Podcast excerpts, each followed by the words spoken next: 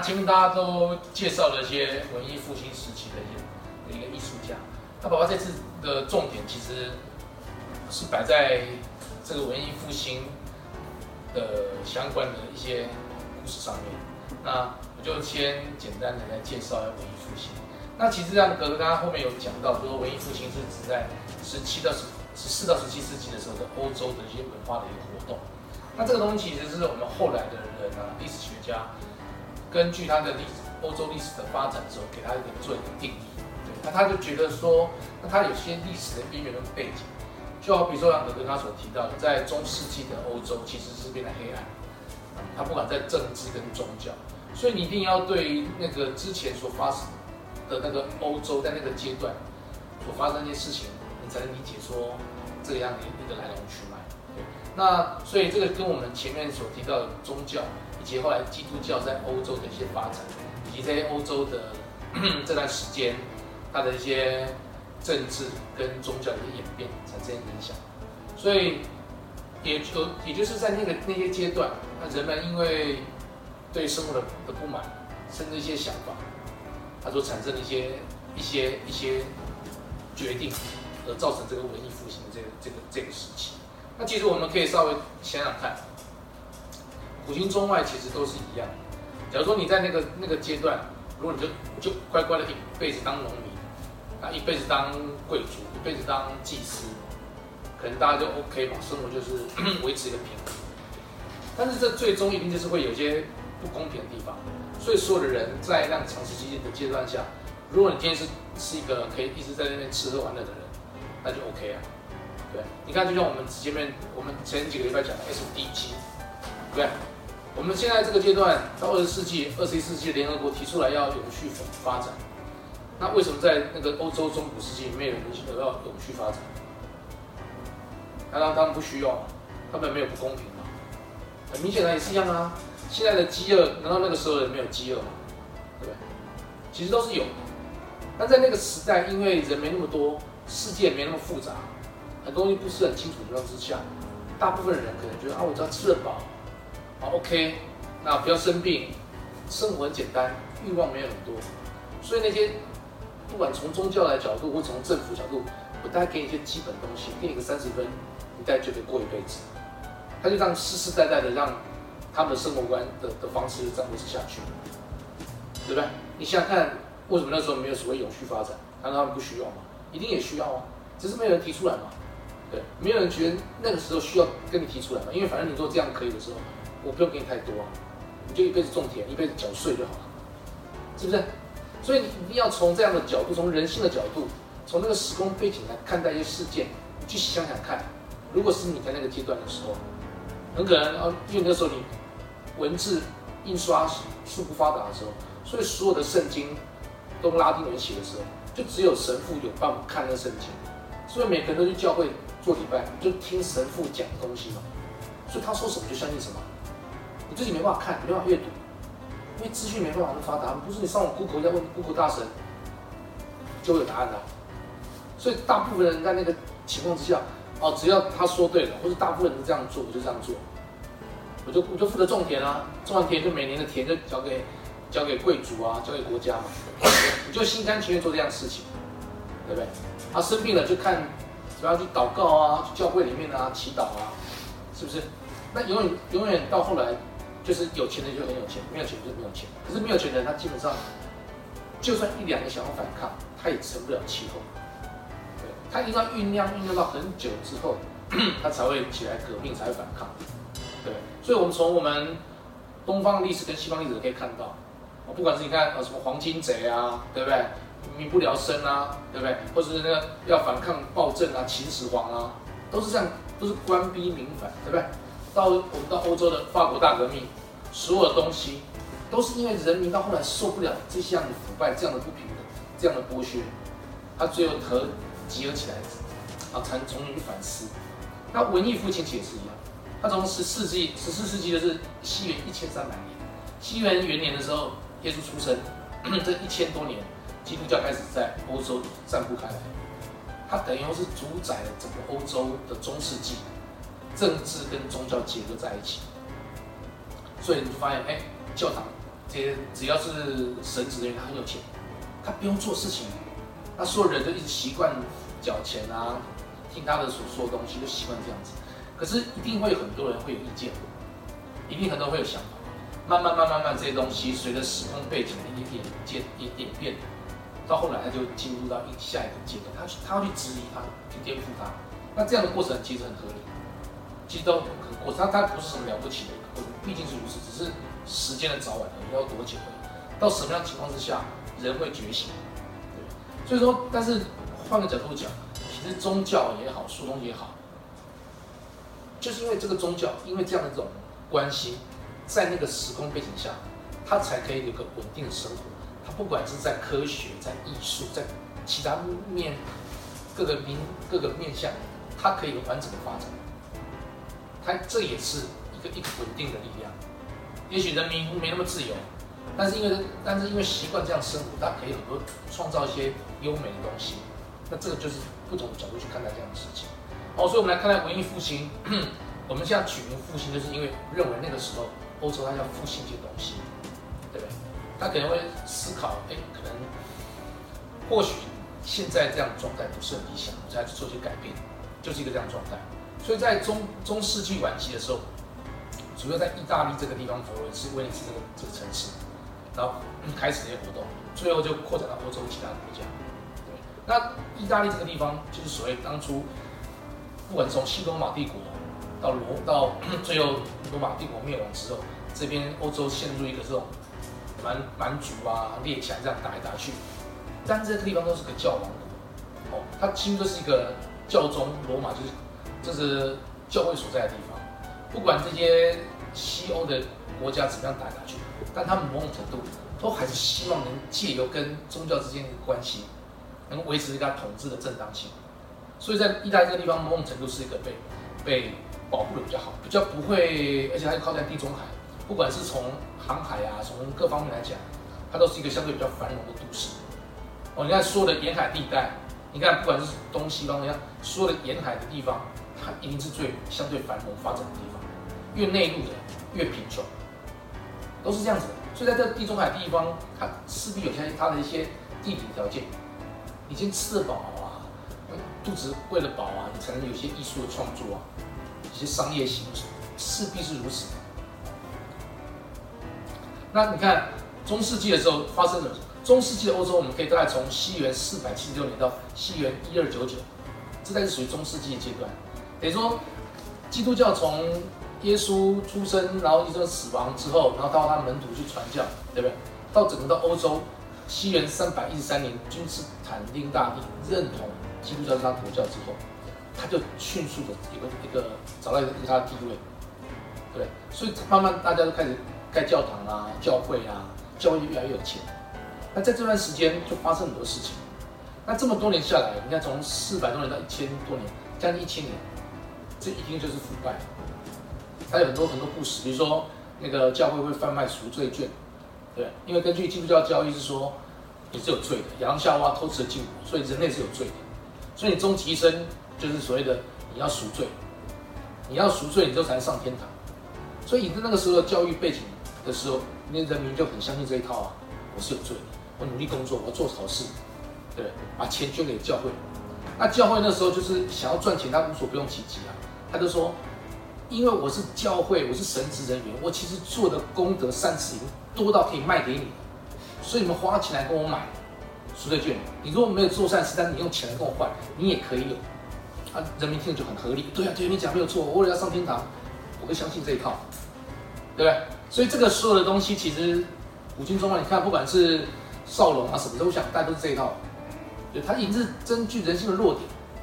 对他先告诉你怎样是 OK 的，对不对？让他达到他的目的。所以其实宗教本身没有错，是怎么样去解读宗教，用宗教的名义来达到个人的的私利这个事情。是所有人要自己去判断，所以不管佛教啊、道教啊、什么教啊，都是一样的，它有好的的那一面，但是怎么样被去运用，以至于造成到后来啊，人们一窝蜂的把它认为它是对的，所以你看基督教的腐败，包括宗教之间的战争，对不对？基督教跟伊斯兰教之间的一些分歧，为了抢夺圣地，所以说基督教就会实施发动十字军东征，从一西元十一世纪到十三世纪去打来打去，他也是也是一群人民被被蛊惑，要去收复失地，所以大老远从欧洲西边，从法国、从德国这个是现在主要的区域，然后像从意大利这边向东一路上浩浩荡荡的这样过了土耳其，到耶路撒冷来收复收复失地，前后十次。哦，所以我来说，像这些东西的历史 都很有趣，这个都可能你在搜寻的时候，可能或许可以成为你想要去了解、出题目去研究的一个东西。它非常有趣，因为这个所有东西，不管在电影，或者你以后碰到的所有的科幻故事、所有故事，它永远都充满这个题材。那其实就是说，你看在十三世、在十四世纪之前，十三世纪末发生了这么多腐败啊、啊这样打仗啊的事情，啊打来打去，是啊。很多人去打，很多人就是把钱捐给教会，但一定也有很多人会觉得说，好像不太对，好像好像一定会有这种声音，只是他可能不敢出来讲。但当这种这样的质疑的声音到最后，在欧洲发生一个黑死病，那个时候不止十字军东征，从西边打到东边，东边这时候过来，东边那个时候刚好是我们唐朝隋唐的时候，突厥人对不对？被李世民被这个赶走之后。突厥人没地方去，就往西，从东边打到西边，对，两边打来打去，两边交流的话，就就传染病了，因为那个卫生条件不好，对所以黑死病当下被认定是它是透过老鼠身上这个跳蚤，老鼠本身不会生病，它是一个它是个媒介，它会感染人。所以那个时候，如果你看，在那个时期人又多，往来又频繁，然后卫生条件又不好的时候，就迅速蔓延开来。所以这个。这个图就是十字军东征，好的一个一个一个一个一个图。那这个黑死病在短时间之内，在这欧洲啊，在这三百年当中，就造成两千五百万人的死亡，你知道吗？那这么多人的伤亡，它就产生一些很大的影响。哦，右边这个就格德他所所说的那个达文西的的作品，他的一个维特鲁威人，你可以看到他其实之所以达文西会被人家认为他是一个文艺复兴时文艺复兴时代一个很很传奇代表人物，就是他所做的东西，在这边不管是几何学，他的两个动作，一个是十字动作，把两手撑开，两手撑开就跟你的身高是一样，这是个正方形，看到没有？它旁边是个正方形，所以你头跟脚的距离跟你两手撑开，这是个完美的比例，看到没有？两手掌，两手打开的宽度跟头跟脚宽度是一样，这是个正方形。这是长方形吧？这个正方形，正方形。然后你他做个火的动作，把两脚打开，手往上升，就变成一个一个圆的，这个构成一个圆的形状。这个比例就是，也就是说，你可能包括你的手肘要多长啊，几个手脚长啊，这都有有一定的比例。那这个比例可以画的很好，所以这个东西被视为是一种很完美的比例。哦就是很多你可以去，如果对对对这个兴趣，可以点进去看，是这个部分。那所以就因为文艺复兴时期，等于说你看，不管是宗教腐败啊，哦，因为那些战争啊，人就是觉得说好像不太对的，再加上黑死病造成这么多人伤亡的时候，一个事情就是，他如果说你说教会这么厉害，我只要去祈祷啊，我去忏悔，照讲不应该不要生病啊。可是这黑死病那时候发生的时候。就颠覆人们对于教会的信任。你我听你讲了，可是上你不是说已经赎罪了吗？我花钱买赎罪券了，结果怎么上天还降灾给我，让我还要生病了？我我到底怎么？人们对这东西感到不解，就某种程度就质疑说，好像你说说那个东西不是这么一回事，这个合理，对吧？因为这个黑死病它不分男女老少，不分种族，不分你是神职人员还是什么，一律都会攻击你。就而且顺带提到是，但是这有一个传有一个部分说，在那个时候，其实犹太人已经被赶到欧洲去了，犹太人就只能很会赚钱，很会做商业，他们不能拥有土地，他们就很有钱，可是因为被排挤，所以犹太人都都都离群所居，所以这波黑死病犹太人很少，因为他们都跟人家分开在一起嘛，所以这个时候就加深了这些人在破坏犹太人。他们就说：“为什么你犹太人都不会黑黑死病？您在水里面给我下毒，所以再继续破坏人。所以犹太人处境其实很可怜，因为他不管怎样，这些这些贵族啊，这国王要你犹太人的钱的时候，就叫你把钱交出来。那有事情就叫叫你来背黑锅。所以他们就是有不管什么正的、反的、正当理由，都一直去破坏黑代人、犹太人。所以你要想象，犹太人在这么多年的这种破坏之下，他还能这样不屈不挠在以色列建国，其实真的不容易。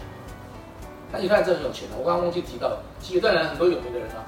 你们知道最有名的，对不对？啊，那个 爱因斯坦就是犹太人，祖克伯也是犹太人，贝努比说，你看在美国他们这犹太人其实是非常有钱，因为他们到搞到后来，就是因为他们很他们注重教育，他们很自治，他们这个族群就是有真的是有你不得不去佩服的地方。啊，这是我顺带提到的地方。所以因为这样的东西，黑死病之后，它产生一些很大的影响。好，人死了那么多，就怎么样？很明显的，原本这些我这些神职人员不用种田了，我这些贵族等领领领收税就好了，人民是不是变农民是变少了？因为死了很多人嘛，打仗啊、死啊、去干嘛？很多人劳动力也变少，对不对？所以变成说没人要种田了，大家往的变成就是，那我们来做生意好了。就变成贸易的发展，所以这些贸易的发展会促使城市的集中。以前大家住得很远，种田的地要有地，要占很多地啊，耕种啊，就往城，所以城市慢慢出现。所以城市出现之后，它就提供了一个文艺复兴这些艺术表现的一个舞台，懂什么？而且那时候有钱的人已经觉得说，他不太再想把钱捐给教会，他不如来做一些他想做的事情。而且那有钱人觉得说。哇！我的黑死病一下就死掉了，根本就人家都不记，我的子孙不知道我是谁所以他找很多画家来帮他画人的雕人的画像，对，就找一个画工画的不同时，就是来画，反正我有钱，对不对？所以不管是所有的家族啊，带这种文这些艺术上面的创作，不遗余力的捐献。当然，他们可能著作的很多的的元素都是跟圣圣经有关系，不管教堂各方面的故事都在画里面。因为你平白无故的就想画什么画不出来。但是你长久以来，因为圣经的教育里面，它有很多故事的题材，是可以提供你作为一个绘画的一个一个一个一个一个来源，一个 idea 的来源。所以他们说就会有很多的作品，不管是雕画画也好，雕刻也好，都是开始就在做这些这个部分。对，所以他们对于圣经原本是约束你说你要你要很节制啊，要干嘛干嘛的这些东西，他就开始去质疑他。就觉得说，那我们人应该及时行乐啊，我们应该很自由啊。这些反省的声音，自然而然在那样的时空背景之下，它就会一直酝酿到后来这个时候，整个爆发出来。所以在那个时候的所有的创作，所有的东西会产生原因，其实是其实可以可以可以这样去理解它。但当然，真正的原因，其实现在很多历史学家都还在探讨说，为什么在那个是什么样的因素造成这个文艺复兴？其实这个还没有一定的定论。但是我们就常理来想，其实这个东西绝对不会是一朝一夕，它是一一段时期，很多时间酝酿起来造成的结果。所以人们对于神权的这种的崇拜就往下降，他就会希望理性的思考。你再跟我讲说祷告就不会生病，不可能。我反而是觉得说是不是医生能够救，对不对？我听医生的，听科学的。所以医学发展，说东西发展，理性的这种公共卫生的概念出现之后，它就开始萌芽出来。所以这所有的文艺复兴，其实就是颠覆以前被蒙成都是太一厢情愿的相信，我只要知道好好做事情就能上天堂的这种想法，他要回到理性科学。这个理性科学其实，在希腊罗马时期是是是，你看那时候柏拉图、亚里士多德，对那时候我们讲毕达哥拉斯啊，讲所有东西对天文学、几何学、欧几米德，在希腊时期时候已经是非常非常注重理性科学的思考。可那时候是多神教，但当基督教进入到这欧洲的时候，他不允许有其他的信仰的时候，这些所有东西都一概都会停下来，你只要信上帝就好。所以这个黑暗时期之所以会叫黑暗时期，就是因为很多原本是不应该限制的东西，因为你跟教义违背，你也不要想太多，你种田就好，种田缴税，种田缴税就可以。对，所以不管从宗教角度，不管从国王角度，你这样做就好，因为这样做比较好统治你，懂是吗？所以你从各个面向，你绝对不能把这一督基督教这件事情独立出来，它其实有很多的应用跟时空背景。好，OK，所以我选了一个中古世纪的那个图画，就是这个。好，这就是一个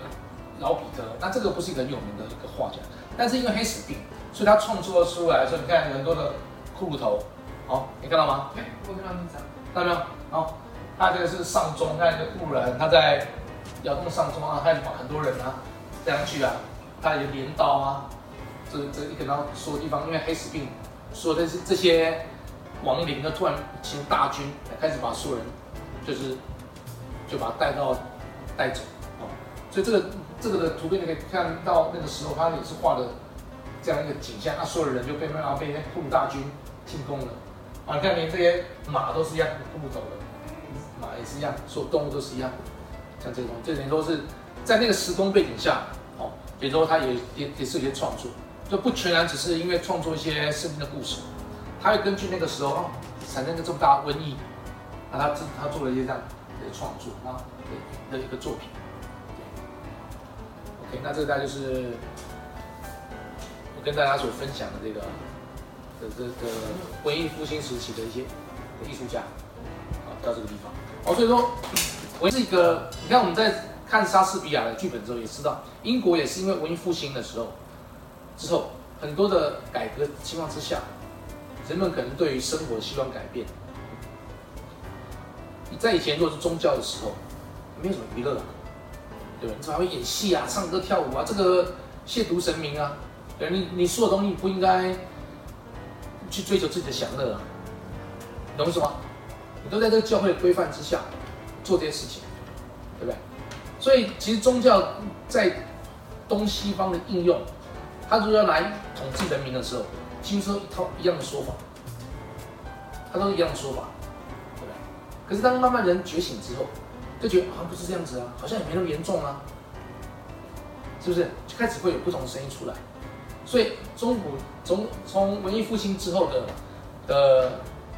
欧洲开始就进入了启蒙运动。哦，那东西方打来打去，这个你还是要考虑哦。这东西方还是不断交流，因为直接这个欧亚大陆是连在一起的，不是你打我，是我打你的。中间在伊朗、伊拉克这个波斯这个地方，对不对？它伊然伊斯兰教的崛起，大家其实往来又要做生意，又要生活，对不对？所以欧洲这边开始就起文艺复兴，就开始启蒙运动，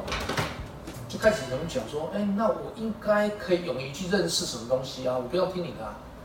对不对？慢慢慢，他对于很多的这个社会政治的改变，以至于慢慢进入工业革命时代，对不对？瓦特发明蒸汽机，他可以用这些机器大量的制造一些，他来取代人力的劳动，对不对？而进他们进入他们航海时代，对不对？开船过来到世界探索，那这些所有东西的进步其实是非常有趣的。哦，所以来说，接下来的下一个礼拜，接下来的题目，如果大家不知道怎么找题目的时候，可以在欧洲这个这个发展史里面去找，现在可以讲题目吗？现在可以讲了，现在可以讲了，OK 啊。我有想